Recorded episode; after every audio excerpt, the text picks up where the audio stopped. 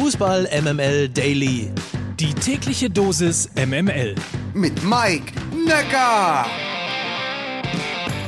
Freitag, der 29. Oktober. Guten Morgen zu Fußball MML Daily. Ihr wisst ja, ich sag's immer wieder, täglich subjektiv ausgesuchte News als Service aus dem Hause Fußball MML. Das ist der Daily. Freitag ist die Zeit für fünf Fragen an den Spieltag und da ich mir meine Fragen selten gerne selbst beantworte, lade ich mir an dieser Stelle immer Menschen ein, die das besser können als ich. Guten Morgen, Lukas Vogelsang. Guten Morgen, Mike Nöcker. Wie geht es dir? Mir geht's sehr gut. Wie geht es dir? Auch lange, man muss sagen, lange nichts gehört voneinander.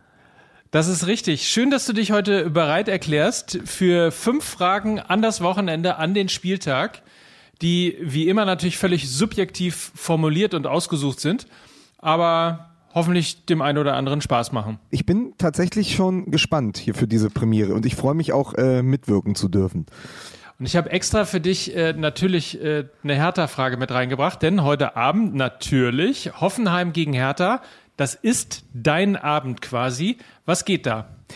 Ähm, ich hoffe eine Menge. Also man muss ja festhalten, Hertha BSC das erste Mal seit sehr, sehr langer Zeit drei Siege am Stück, zweimal in der Liga, jetzt einmal im Pokal, ähm, mit dem Dardai-Fußball von 2016 in die Zukunft. Und das Spiel in Hoffenheim ist ein besonderes, weil ich habe da mal kurz drüber nachgedacht. Hoffenheim personifiziert das Mittelfeld der Liga, das, das absolute Mittelmaß. Drei Siege, zwei Remis, vier Niederlagen, auch vom Image her. Sie sind für mich so ein bisschen das Nullmeridian der Bundesliga. Und deshalb ist es für Hertha BSC total wichtig, dorthin zu fahren als Standortbestimmung. Wenn du dort gewinnst, kannst du dich nach oben orientieren. Wenn du unentschieden spielst, wird es wieder so eine Saison um Platz 9, 10, 11. Ich glaube aber, wenn du verlierst, musst du wieder eher nach unten schauen total schön. Der Big City Club orientiert sich an der Nulllinie. Ja, du, Sehr wenn, schön. also wenn die Hauptstadt schon mal ins Dorf kommt, muss man ja wenigstens eine Metaebene hm. einbauen. Das ist völlig richtig. Schauen wir auf die Spiele von morgen nach dem 0 zu 5 im Pokal. Was erwartet Union Berlin ab 15.30 Uhr gegen die Bayern? Ja, Lena Kassel hat das ja gestern schon so ein bisschen anklingen lassen. Äh, wir erwarten natürlich jetzt die gefräßigen Bayern. Also wenn man davon ausgeht, dass die Gladbacher Offensivspitzen die Antikörper waren, dann wird das Spiel gegen Union die Impfreaktion des FC Bayern München. Man kennt das, man verliert äh, unglücklich gegen Eintracht Frankfurt äh, 1 zu 2 und kommt zwei Wochen später mit einer unglaublichen Wut im Bauch und mit dem Willen zur Machtdemonstration nach Leverkusen. Dann steht das nach 37 Minuten 5 zu 0.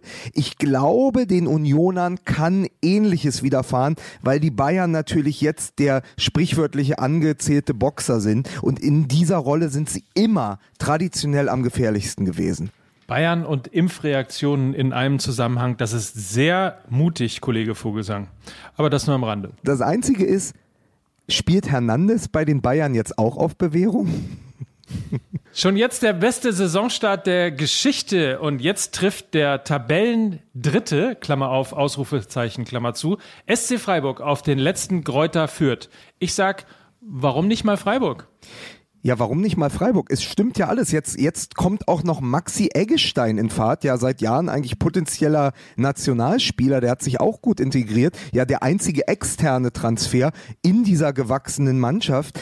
Ähm, ich bin da wahnsinnig gespannt, wo das noch hingeht. Ich habe irgendwie im Verlauf der Woche etwas gelesen. Äh, eine Mannschaft, die nach dem zehnten Spieltag noch ungeschlagen ist, äh, landet selten schlechter am Ende als Platz drei. Das lassen wir einfach mal so stehen und schauen nach Wolfsburg. Die spielen mit neuem Trainer in Leverkusen. Geht es mit Kofeld jetzt wieder aufwärts?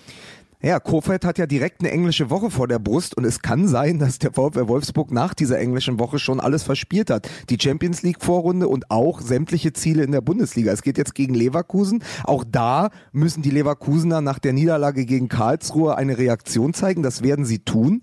Dann geht es gegen Salzburg in der Champions League. Da hat man jetzt das Hinspiel gerade erst verloren. Und dann gegen Augsburg, die ja unbedingt irgendwann auch mal anfangen müssen zu punkten. Deshalb glaube ich, dass äh, es schon nach dieser Woche für Kofeld Vorfeld sehr, sehr schwierig werden kann, das Ruder noch rumzureißen, auch in der Wahrnehmung der Fans in dieser Saison. Und dann glaube ich, das habe ich auch von vielen, vielen Werder-Fans in meinem Umfeld gehört, äh, das war die erste Reaktion, dass Kofeld gar nicht so richtig nach Wolfsburg passt. Also das hat man öfter, wenn einer das, wenn, wenn jemand das eine W gegen das andere W tauscht. Aber mein Gefühl sagt mir das Gleiche. Also ein Trainer, dem es in der letzten Saison nicht gelungen ist, Werder Bremen vor dem Abstieg zu bewahren, soll jetzt plötzlich äh, einen Champions League Teilnehmer zurück in die Champions League führen. Da passt vieles für mich nicht zusammen. Und das Topspiel Eintracht Frankfurt gegen RB Leipzig, wo das Tor steht, sollte Silva da doch wenigstens wissen, oder?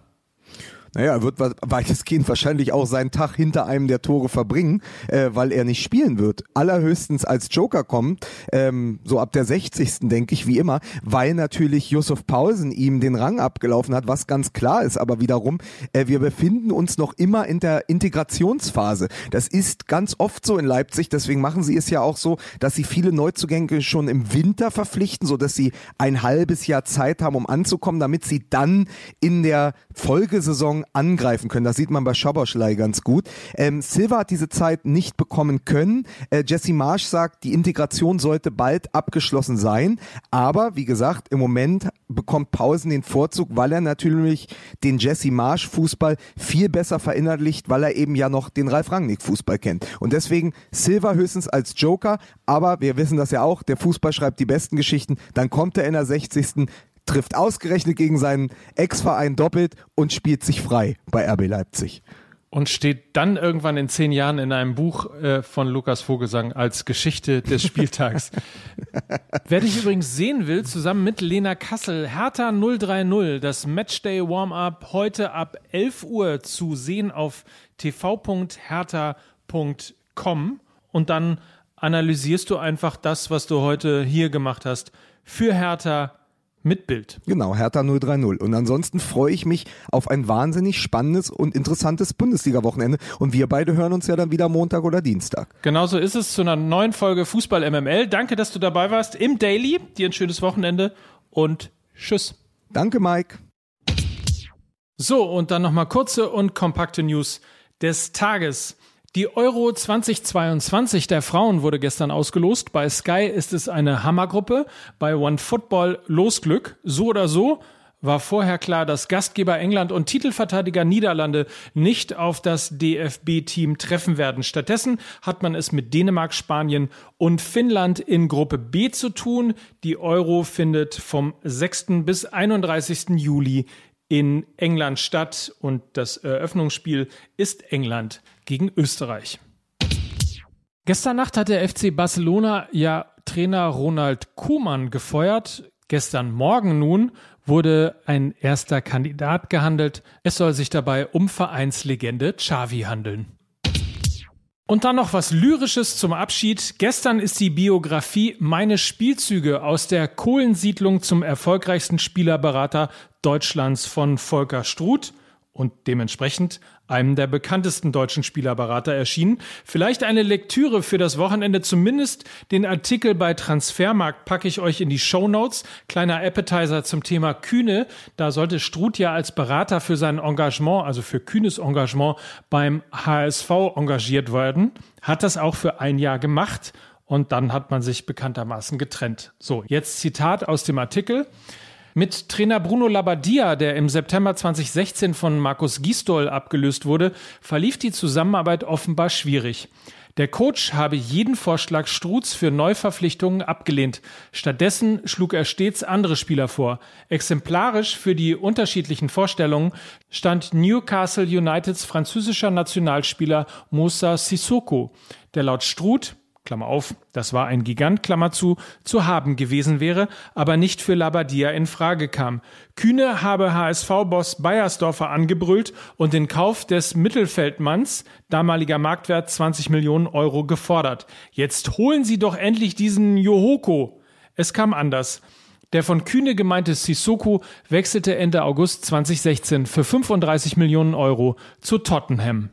Bestimmt großer Lesespaß und euch einfach viel Spaß. Schönes Wochenende bis Montag und dann wieder mit 100% Lena hier im Daily. Mike Nöcker für Fußball MML.